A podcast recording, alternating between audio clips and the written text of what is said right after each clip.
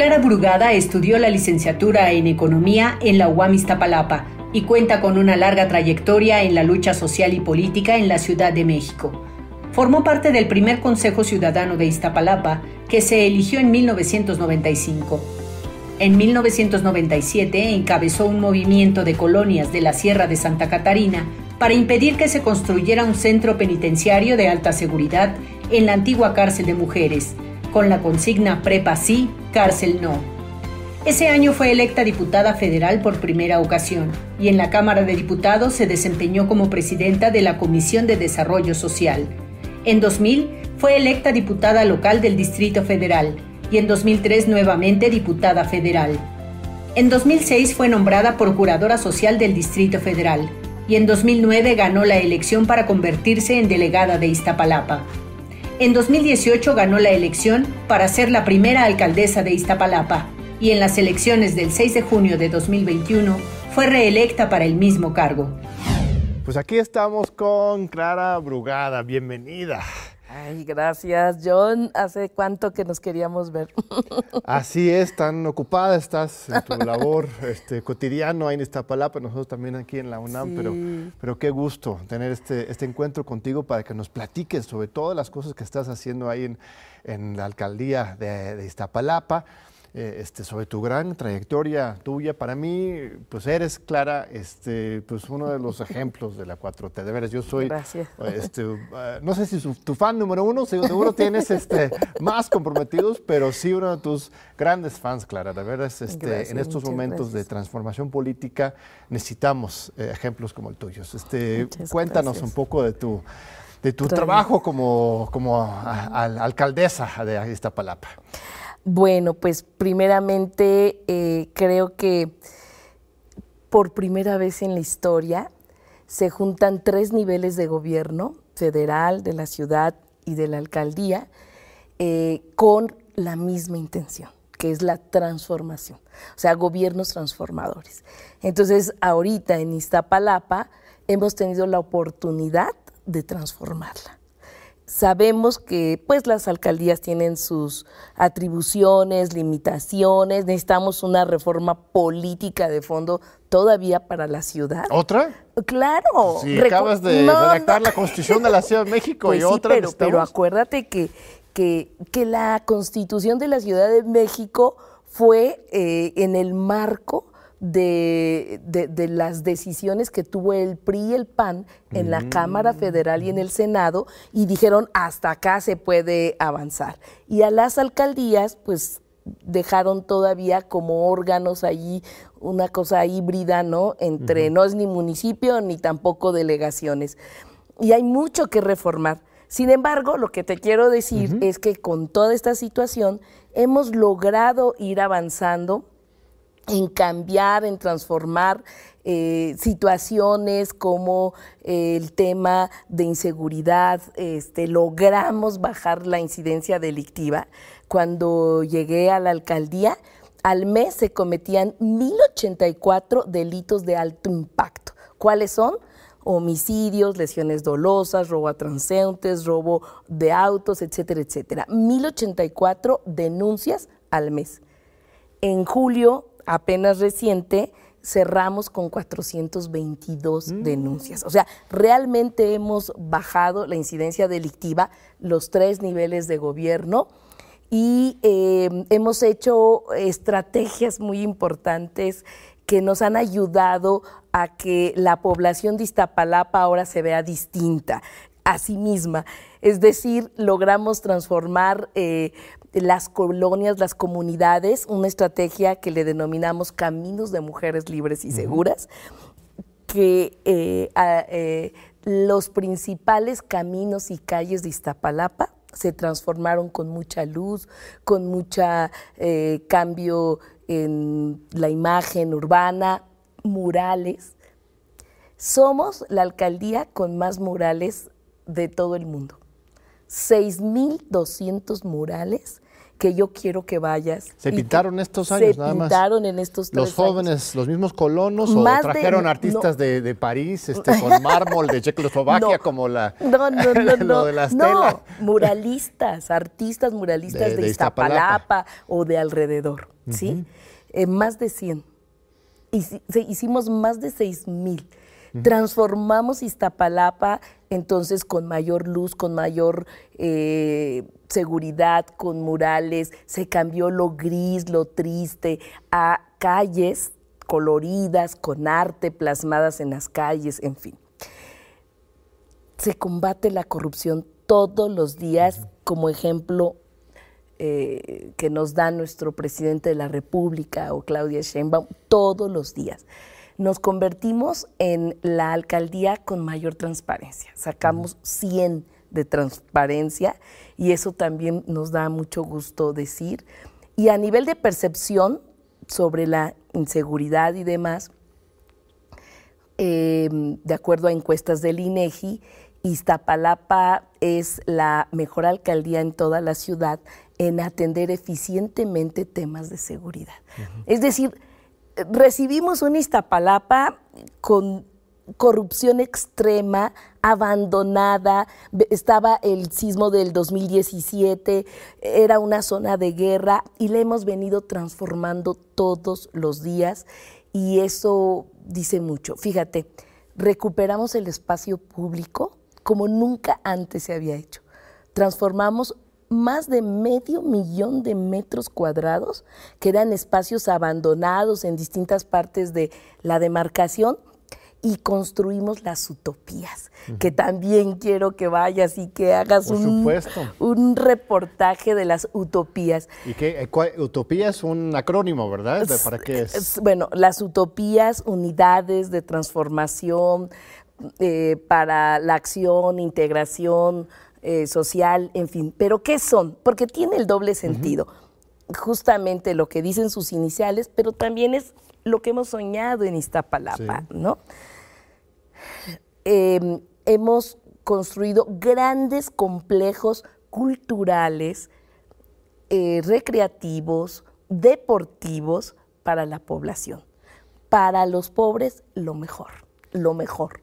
Y hemos construido la mejor infraestructura deportiva y cultural. Pongo un ejemplo.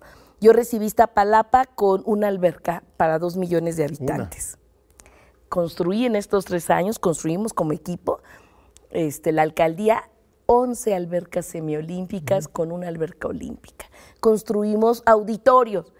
Tú conoces el auditorio Vicente Guerrero, el Quetzalcoatl y otro más de la Escuadrón 201. Tres construimos siete grandes auditorios, nueve foros al aire libre, o sea, una infraestructura cultural y le hemos apostado a la cultura y al deporte como grandes estrategias de combate también a la inseguridad, ¿no? Pero no pensamos que solo con policía vamos a resolver los problemas. Entonces, por supuesto que Iztapalapa hoy tiene otro rostro, hoy tiene otra cara eh, dejó de ser el, lugar abandonado, el traspatio de la Ciudad de México, para convertirse y estar a la vanguardia en muchos programas y en muchos temas. Y eso es ahora Iztapalapa, ¿no? con un gobierno eh, de los tres niveles que está actuando de la mano, no nos echamos la bolita. Por ejemplo, el agua, que es un problema, pues entre los tres niveles de gobierno se tiene que atender y se tiene que resolver. Pues tú sabes, estimada Clara, que yo tengo un cariño y un afecto muy particular para Iztapalapa porque de, joven universitario que eh, este, quería apoyar desde ese momento la transformación en 97, gana Cotumo Cárdenas, este, la Ciudad de México, y en las delegaciones también llega pues, una transformación inicial. Era el delegado este Helio Villaseñor, ¿no? que venía de las ONGs, de, la sociedad civil y yo me tocó la, fortuna de dirigir la comuna de Iztapalapa, en medio de la Supermanzana 7 de la Unidad Vicente Guerrero. Yo creo que alguna vez me, visitaste o yo tuvimos algún evento juntos. Recuerdo cuando te conocí, eras diputada federal, también muy joven, este, pero con una pasión y una experiencia de lucha ejemplar desde ese momento. Y desde ese momento se empezó a reconstruir las cosas, pero, pero algo pasó en medio, ¿verdad? Esos seis años de, de, Mancera en particular, para poner el nombre y apellido, sí fue Una, una crisis este, fuerte, ¿no? Que te, heredaron cuando llegaste. Claro, eh, claro, claro. Eh, nosotros, eh, lo más importante es en un gobierno es hacer que los recursos públicos se, traduzcan en obras, servicios, acciones. Y eso no pasó en Iztapalapa. Eh, cuando yo llegué, mm, había, eh, la alcaldía estaba reprobada en transparencia, eh, podríamos mencionar siempre alguna obra que caracteriza a algún gobernante y de repente ves y dices, pues ¿cuál obra, no? ¿Qué hicieron? ¿En dónde quedó? Y no solo eso, sino nos enfrentamos a que, por ejemplo, lugares eh, en Iztapalapa, como el Metro Constitución y su CETRAM, estaba, la habían privatizado, ¿no? Eh, eh, le dieron a empresas privadas concesiones por 40 años con posibilidad de renovar otros 40 para que se explotara comercialmente. Y allí se iba a construir. como una especie de mall alrededor del metro. No, iban a construir justamente una plaza comercial eh, alrededor del metro. ¿Eso lo cancelaste? No, bueno, antes de que entráramos dimos una lucha y estuvimos allí resistiendo, no permitimos que empezara la obra, no permitimos. Acuérdate que Morena, movimiento, partido, en fin, entonces nosotros luchamos y evitamos que se... Ahora que como tu aeropuerto, así el equivalente, ¿no? Obras privadas para... Eh, este, Entonces teníamos un Iztapalapa que eh, con poco espacio público y el poco que tenías, este, privatizado. Le pedimos a la jefa de gobierno que en lugar de una plaza comercial, queríamos una preparatoria, etcétera. Y hoy está construida la mm. preparatoria en el CETRAM y tenemos pues obviamente espacio público y e Iztapalapa también se ha transformado porque hoy tenemos el cable bus, tenemos eh, sistemas de transporte para la eh, población de menos recursos como nunca antes y el gas bienestar. Ah, bueno, es el campo de, prueba del gas bienestar. ¿Cómo les ha ido con, con pues eso? Pues muy bien, la verdad es que la alcaldía y el gobierno de la ciudad estamos apoyando la entrada de gas bienestar y pues la población está contenta porque pues hoy tiene un programa social directo que recibe eh, son 70 rutas, eh, son camiones que llegan a cada cuadrante y son eh, tanques que, están respetando los kilos, que son nuevos. Entonces la población en verdad está muy contenta. por ejemplo, llegan entre 7 y 8 de la mañana los camioncitos del gas a Iztapalapa y a las 9 ya se terminó de vender todo el gas bienestar. Entonces son, por ejemplo, este es un tema muy importante del precio del gas. Eh, es tan importante porque la gente dice, bueno, cuesta 400 pesos y los privados los venden a 430. Entonces la diferencia es mínima, pero no es así, porque cuando el presidente de la República decide eh, entrar con el gas bienestar, el precio del tanque de 20 kilos costaba 550, 600 pesos y bajó a 430. O sea, 100 pesos bajó tan solo con la decisión de que iba a entrar el gas bienestar. Entonces, realmente lo que bajó fue prácticamente 150, 170 pesos por tanque. Ese es el beneficio sí, real. Es una manera fascinante de regular el mercado a partir de la competencia, ¿no? Porque no es necesario fijar precios y estar en este conflicto entre el Estado y lo privado, este, eh, este floje, sino simplemente pues generas otra otro producto, otro servicio público, entra en competencia, ahí mismo regulas el mercado sin tener que, usar la fuerza de la ley. El gran objetivo era con gas bienestar y se se ha cumplido era regular los precios, ¿no? Y eso se logró. Y es muy importante también decir que cuando la reforma energética y se libera el precio del gas, pues eh, siempre decían que el mercado solito regula los precios. Y aquí no fue así. Aquí tuvo un sostenido incremento del gas hasta la fecha. Por eso tuvo que entrar Gas Bienestar para regular y bajar los precios. Y resulta que ahora ya los privados están bajando el precio más. ¡Qué bueno! Eso era lo que se quería lo más impresionante, más, más allá de lo que yo puedo opinar, o tú, o, cualquiera que nos esté viendo hoy, es la respuesta este, del pueblo a la hora de votar. Eh, a mí me parece impresionante que en 2018, bueno, tú ya habías sido eh, delegada, podemos hablar de ese momento tan importante en la historia electoral del, del Juanito, esas cosas, pero tú ya fuiste delegada en 2009 y este, luego ganaste en 2018 con un porcentaje de 48 contra 38 en contra de Karen Quiroga, que era este, de, la alianza este, de la oposición. Bueno, todavía en ese momento era del gobierno, pero ya ahora era oposición. Ganaste por 10%, pero tres años después, en 2021, amplías tu ventaja por tres. O sea, triplicas la diferencia. Si ganaste por 10% en 2018, en 2021 ganaste por 30%, 57 contra 29% sobre Jazmín Curiel. Una cosa impresionante para quienes digan que en la Ciudad de México hubo de alguna manera este, una rebelión en contra de la 4T, pues en algunas partes sí, pero en Iztapalapa no, todo lo contrario. Pues mira, yo eh, a lo mejor igual que otros eh, estábamos en contra de la reelección. en contra de la reelección. Sin embargo, eh, como alcaldes, pues realmente, y después también con la pandemia, el trabajo que, se hace es muy difícil, ¿no? Como que todos los proyectos que se tenían no podíamos terminarlos por todo lo que pasó y por el poco tiempo.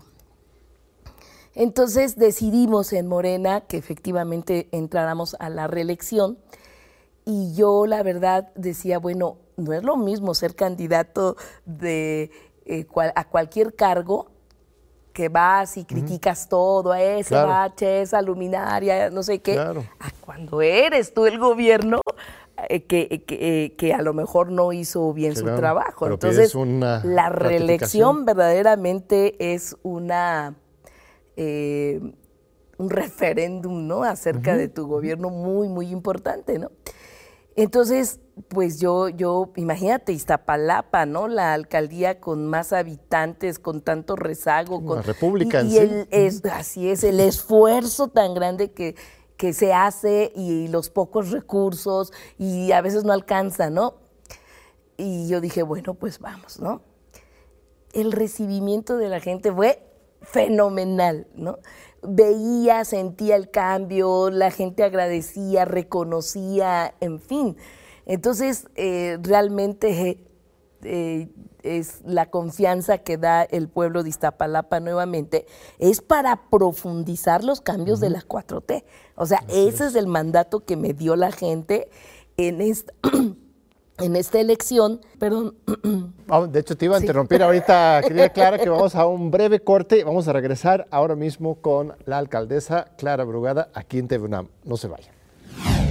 Aquí seguimos con Clara Brugada. Muchas gracias, Clara, Por, esta generosidad de tomar un poco de tiempo tu agenda tan importante. Iztapalapa es una república. Son dos millones de personas, más grande que varios países. Eh, es la más grande de, la Ciudad de México. ¿El Gustavo Madero más o menos este, similar? O, no, menos. Menos, sí. es la más grande. Y, este, y, la segunda del país. Y la segunda del país. Apenas en, el, en el censo que se hizo el año pasado, quedamos en segundo lugar, nos ganó Tijuana. Mira. No, pues es un microcosmos este, muy importante con una gran conciencia política, desde siempre, desde siempre.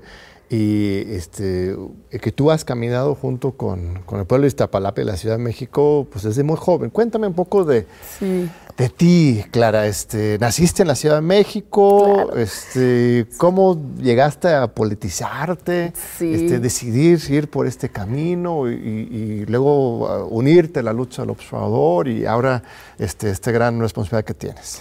Claro, eh, bueno, eh, era yo estudiante de la UAM Iztapalapa eh, estudiando economía. Eh, tenía yo siempre desde la preparatoria toda la intención de vincularme con los movimientos sociales, luchar por cambiar las cosas, nuestras utopías, ¿no? De cambiar el mundo, en fin. Eh, y estudiando, llegó un grupo de jóvenes de San Miguel Teotongo, una colonia la más pobre en ese entonces de la ciudad, a pedir que los jóvenes, los estudiantes de la universidad, pudiéramos ir a apoyar a dar clases en esa secundaria que no tenían secundarias oficiales ni nada. Así fue como yo me vinculé. ¿Clases de economía? O de, no, clases de ciencias sociales, era secundaria, ¿no?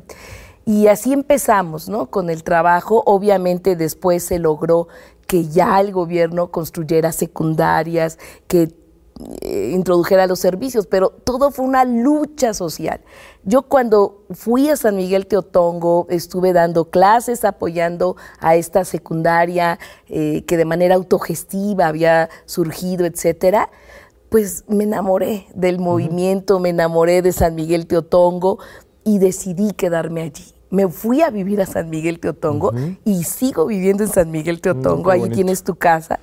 Desde em, los 18 años de edad, entonces. Sí, sí. Y, desde allí acompañamos la lucha de los vecinos. La lucha por el derecho a la ciudad era la defensa de las áreas verdes, impedir que se fraccionaran terrenos que se habían considerado públicos y desde allí el tema de poner por encima de todo el interés público por encima del particular. Así que todo el aprendizaje surge de allí, de la lucha comunitaria. Yo surjo como una activista que lucha en una comunidad para que se transforme, sin importar más. En ese entonces yo no creía ni en los partidos, ni en las elecciones, sino en el trabajo solo comunitario. Y desde allí empezó, eh, digamos, mi historia eh, con la comunidad. Hoy puedo decir que San Miguel Teotongo es la colonia que más espacio público tiene. Conozco todo el espacio público de Iztapalapa y de la Ciudad de México también. Y es de las colonias que más espacio público tiene gracias a la lucha comunitaria de la gente. Em, pasó mucho tiempo, desarrollamos proyectos con organismos no gubernamentales, en fin. Y después eh, viene el 88, que fue este terremoto que movió a nuestro país y entonces allí yo me di cuenta de que la población quería un cambio por la vía democrática electoral y que los partidos jugaban un papel importante. Nace el PRD, en fin. Y desde Iztapalapa y desde estas comunidades dábamos esta lucha. Los movimientos populares que también teníamos una visión política, no eran movimientos solo por demandas eh, muy reivindicativas y se acabó, sino también una visión política.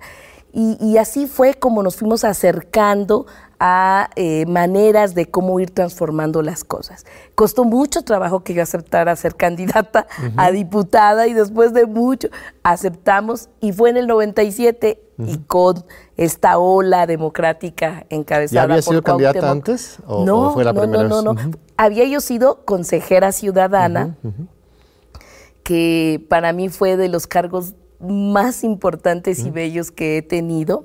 Eh, en ese entonces era el contrapeso a las delegaciones, el Consejo Ciudadano decidía el programa operativo anual y además eran por ciudadanos que no fueran dirigentes de partidos políticos ni nada.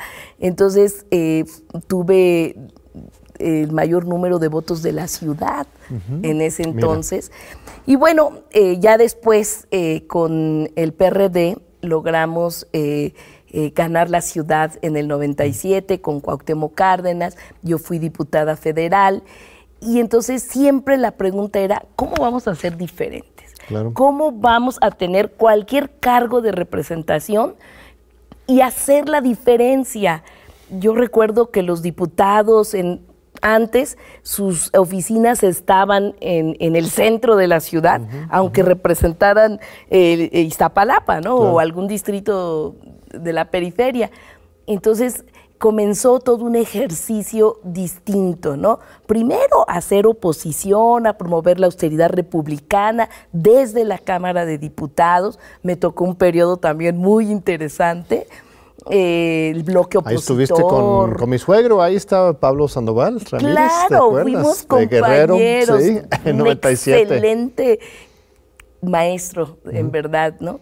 Y, eh, y logramos entonces eh, ir construyendo ese gran movimiento democrático que transformó la ciudad, irle dando conciencia, contenido desde abajo. Así, entonces, eh, yo recuerdo que mientras todos los compañeros y compañeras diputados, el primero de mm, septiembre, eh, salían de festejar que se había tomado protesta, yo me regresé porque estábamos tomando justamente la ex cárcel de mujeres, estábamos dando una lucha para que no se construyera una eh, cárcel de alta seguridad allí, sino que se hiciera una preparatoria. Y bajo la consigna de prepa sí, cárcel no, organizamos a toda la comunidad y tomamos.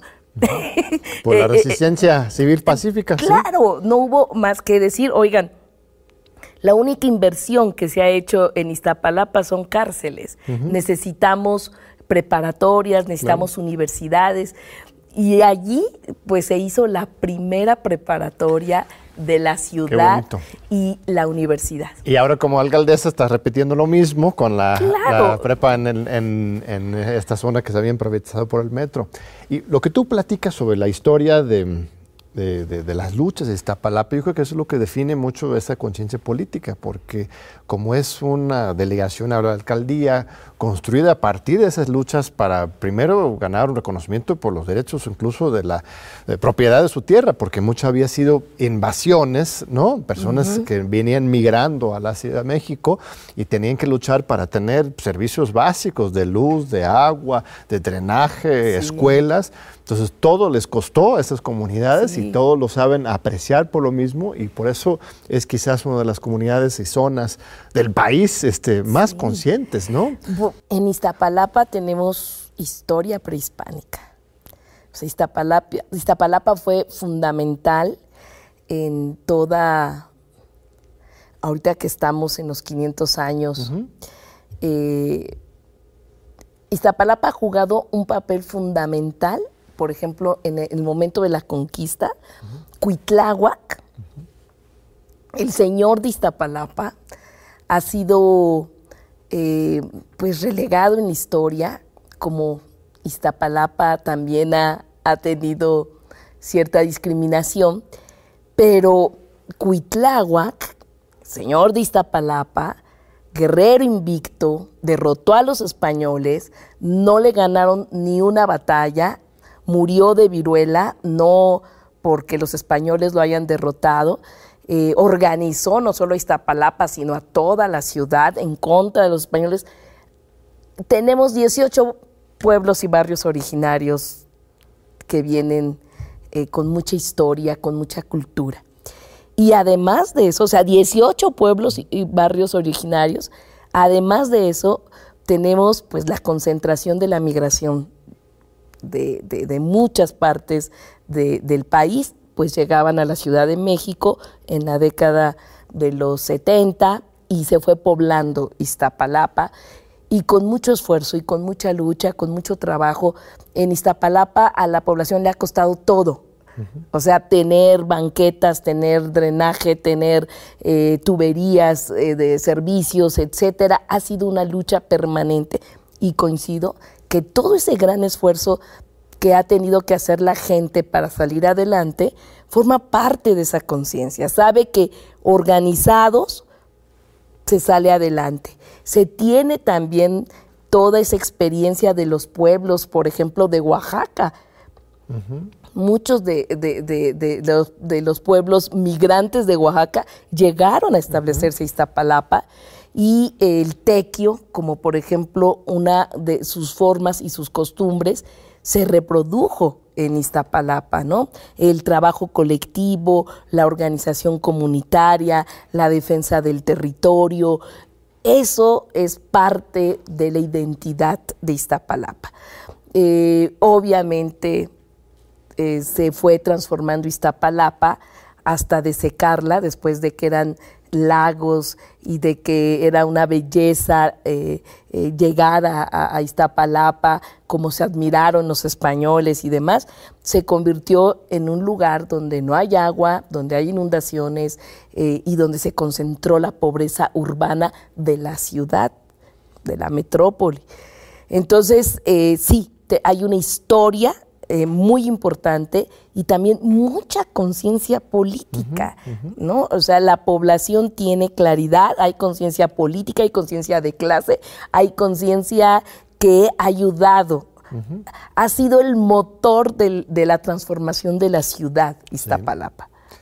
Y lo vimos en un caso histórico que luego hoy los medios que les gusta dar luego un trato superficial a algunos acontecimientos, hablan de la elección 2009, que fue tu primera victoria como delegada de este Iztapalapa, y se habla de este señor que se llama Juanito, ¿no?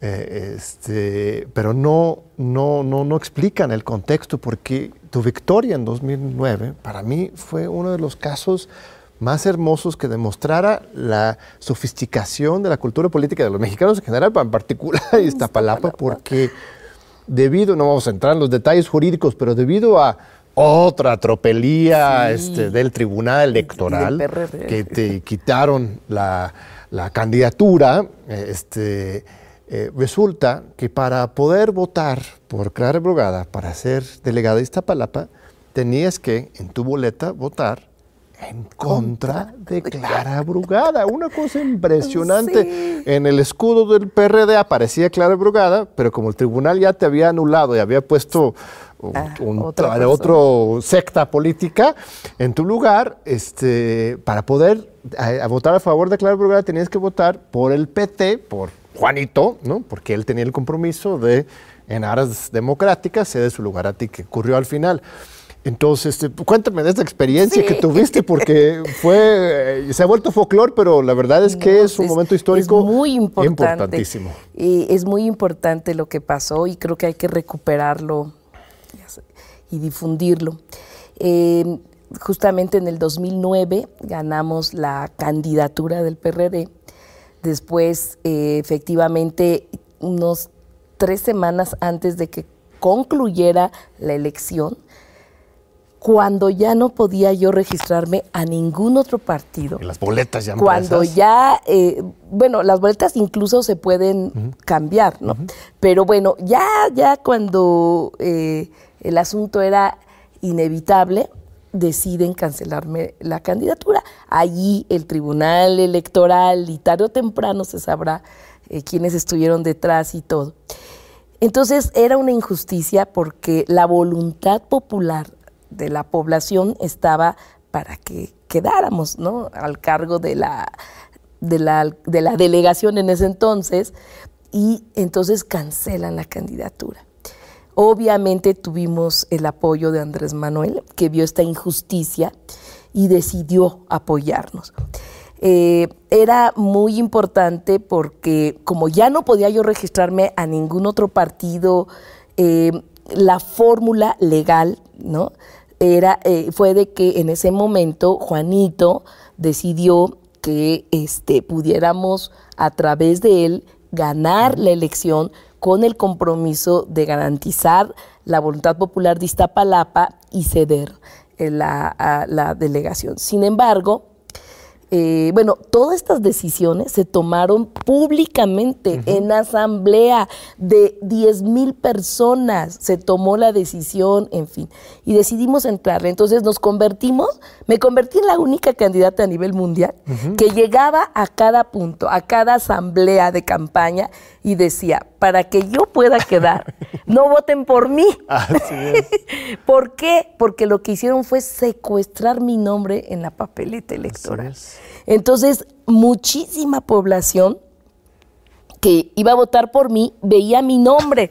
Y entonces, por supuesto, voy a votar por Clara, pero yo no era la que iba a recibir esos votos porque me habían cancelado la candidatura y no cambiaron, lo pudieron hacer el tribunal, mandatar el cambio de la, papeleta, había el tiempo suficiente y no lo hizo. Utilizaron mi nombre, secuestraron mi nombre en una papeleta electoral y con esta gran injusticia nos aventamos una elección este, tremenda y ganamos.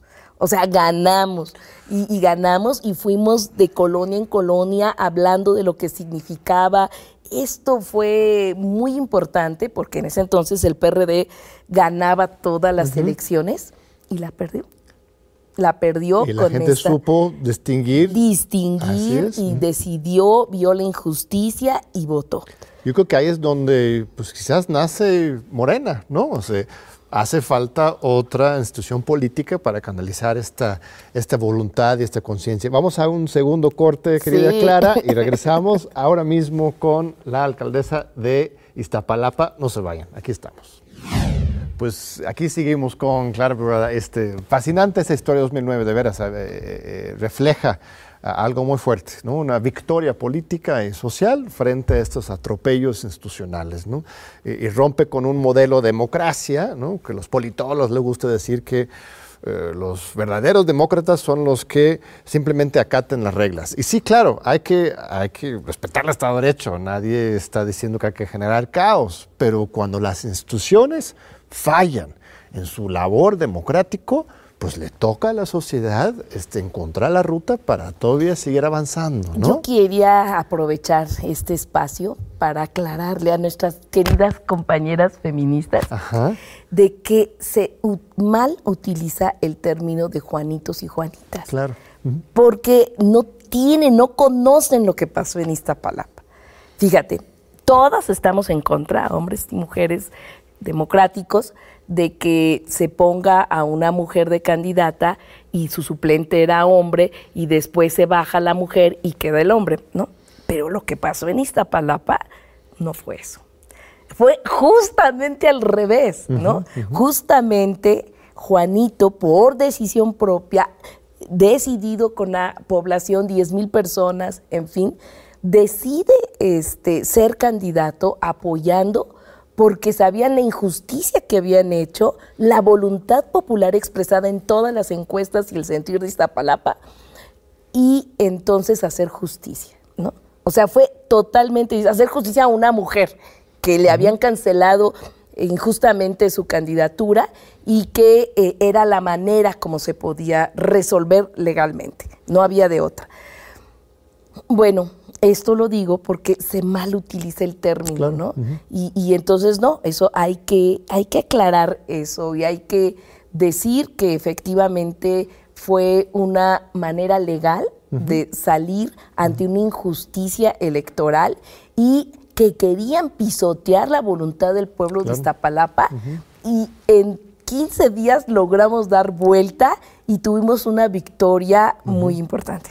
Sí, un momento histórico para mí clave de viraje, digo, origen de la generación de una nueva opción política, eh, este rompimiento interno en el PRD.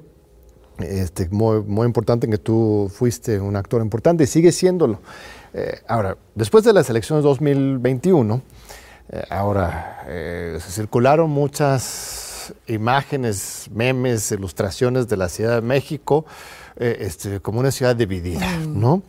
Este, el oriente el occidente. Hasta ponían ahí el, muro de, de, Pejelandia, ahí le ponen, etcétera. Y, este, y, incluso se empezaron a reproducir eh, eh, puntos de vista pues, racistas, clasistas, ¿no? de que se había revelado la parte más ilustrada y que la otra parte clientelar, son los únicos que se quedan con la 4T. Y de repente ahora, ya cuando están tomando posesión las nuevas alcaldías, eh, este, hasta ahí están buscando conflicto. O sea, una circunstancia reciente en el Congreso de la Ciudad de México, la alcaldesa electa este, Lili Limón y otros así provocando una tensión ahí. Eh, este, vamos a poder vivir en una ciudad tan dividida. ¿Realmente está tan dividida, primero, o esto es una fabricación?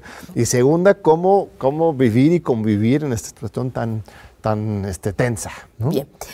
Bueno, yo creo que hay que decir claramente que eh, bueno, Iztapalapa y todo el oriente eh, se ganó contundentemente, pero Iztapalapa eh, no, representa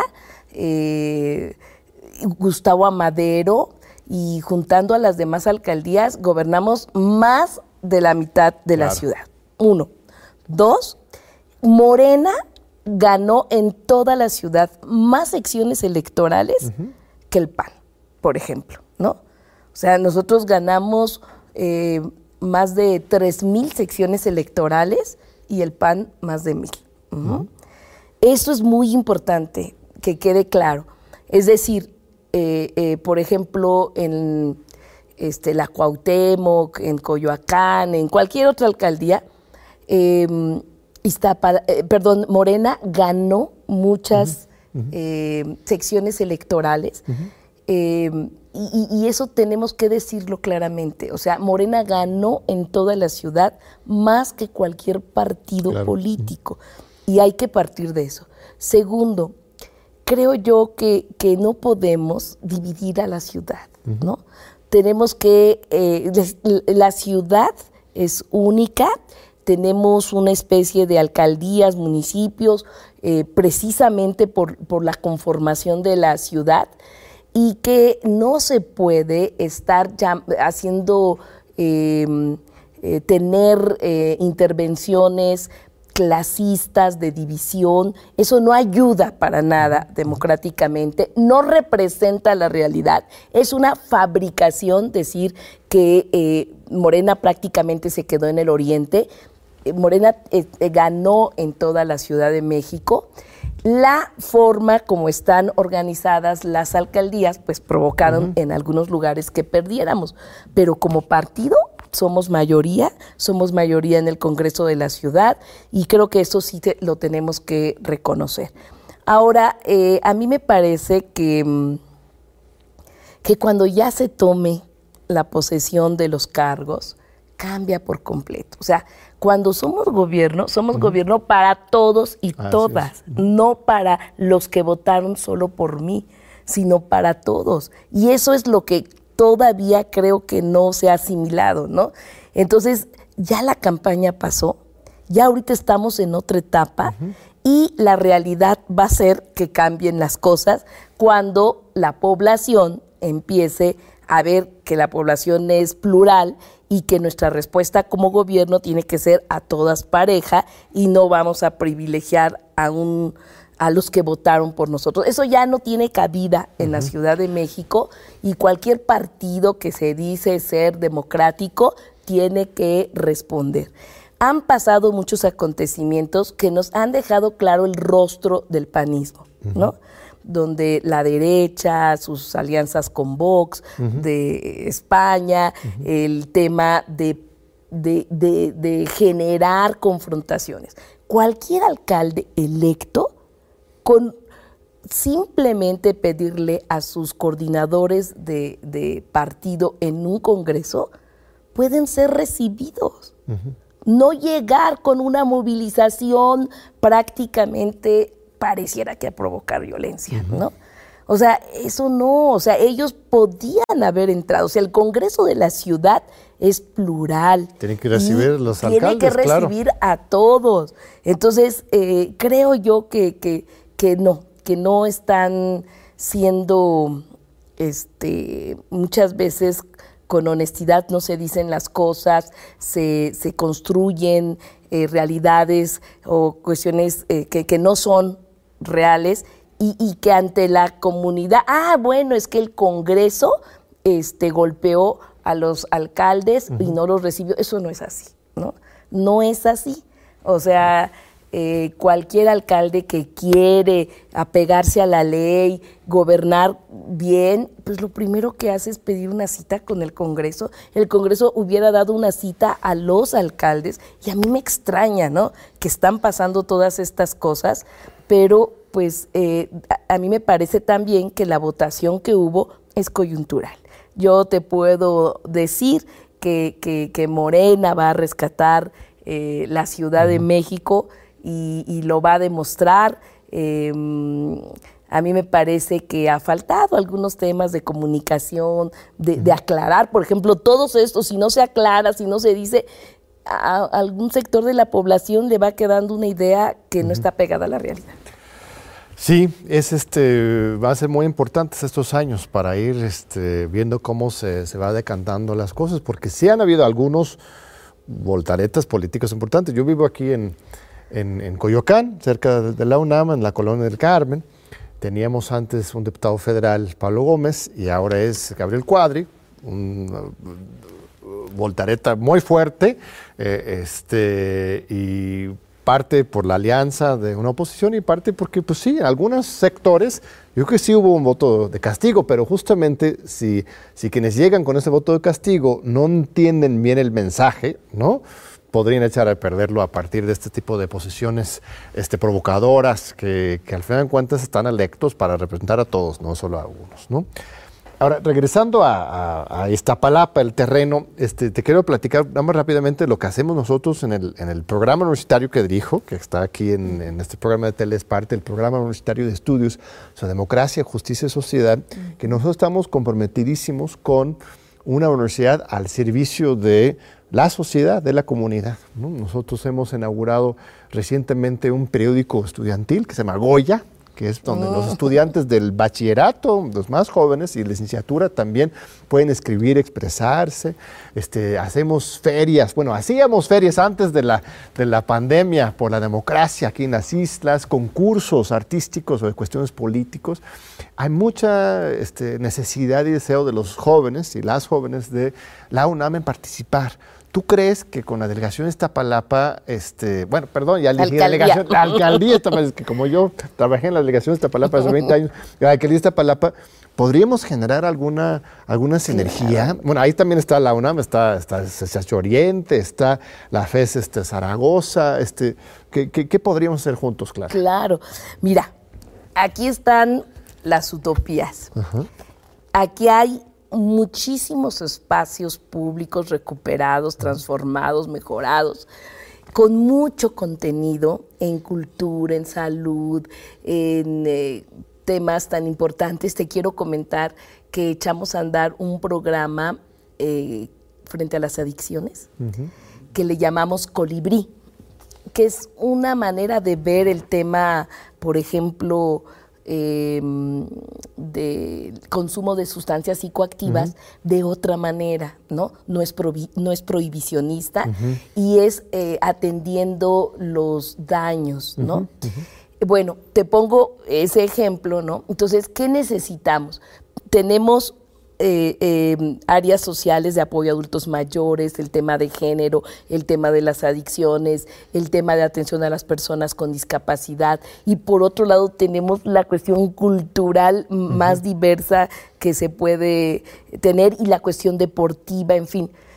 Todo eso está trabajándose en las utopías si hay un grupo de estudiantes que ahora deberíamos de hacer caravanas estudiantiles que salgan de la UNAM y que vayan a trabajar con los jóvenes, con las, los niños, las niñas, con los sectores en Iztapalapa, que vayan a una comunidad, que vayan a una utopía, eh, eh, hacer un trabajo muy concreto y podemos poner el tema que sea, puede ser adicciones, puede ser el tema de salud, puede ser el tema de cultura. Tenemos una escuela de cine y fotografía mm, con 2.500 estudiantes. ¿Es una escuela universitaria de licenciatura o qué nivel es? No, no, es de talleres, es una escuela ah, de talleres, ajá, en una utopía, eh, en fin, ¿no? Es decir, tenemos una opción que eh, muy diversa y que a los jóvenes universitarios sería muy, muy interesante su participación. Fíjate que muchos de nosotros iniciamos siempre alfabetizando, ¿no? En esos tiempos nos vinculábamos, íbamos a los pueblos, íbamos a las colonias a alfabetizar. Entonces nosotros, por ejemplo, queremos llegar a eh, analfabetismo cero en Iztapalapa. Entonces necesitamos un equipo de jóvenes ah, que ahora podamos hacer un acuerdo con el INEA y podemos hacer un proyecto de alfabetización muy importante a lo mejor hasta distinto, ¿no? A lo tradicional.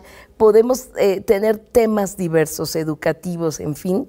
Eh, podemos también hacer un trabajo de género específico. Mira, el 80% de los delitos de violación y de violencia hacia la mujer se cometen en, la, en el propio hogar, por los propios familiares. Entonces, tenemos un programa que le llamamos Las Siempre Vivas.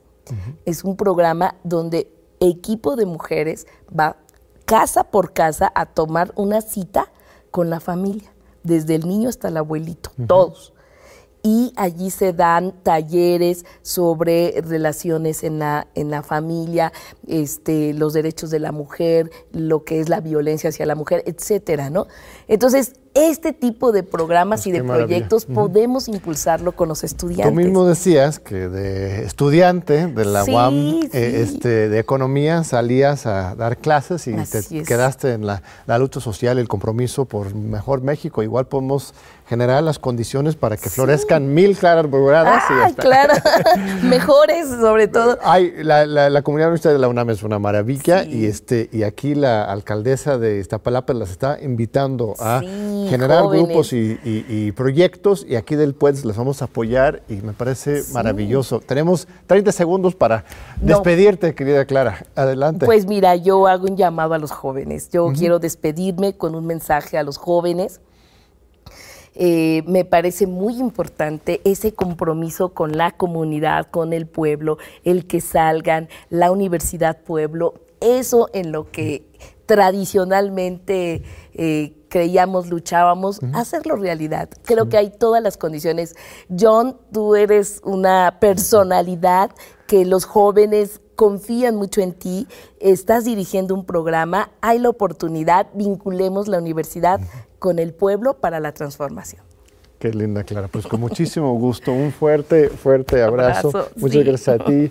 Y gracias a ti, querida audiencia, por seguir con nosotros una vez más aquí en Diálogos por la Democracia. Te esperamos de nuevo con otro invitado de lujo en ocho días. Nos vemos.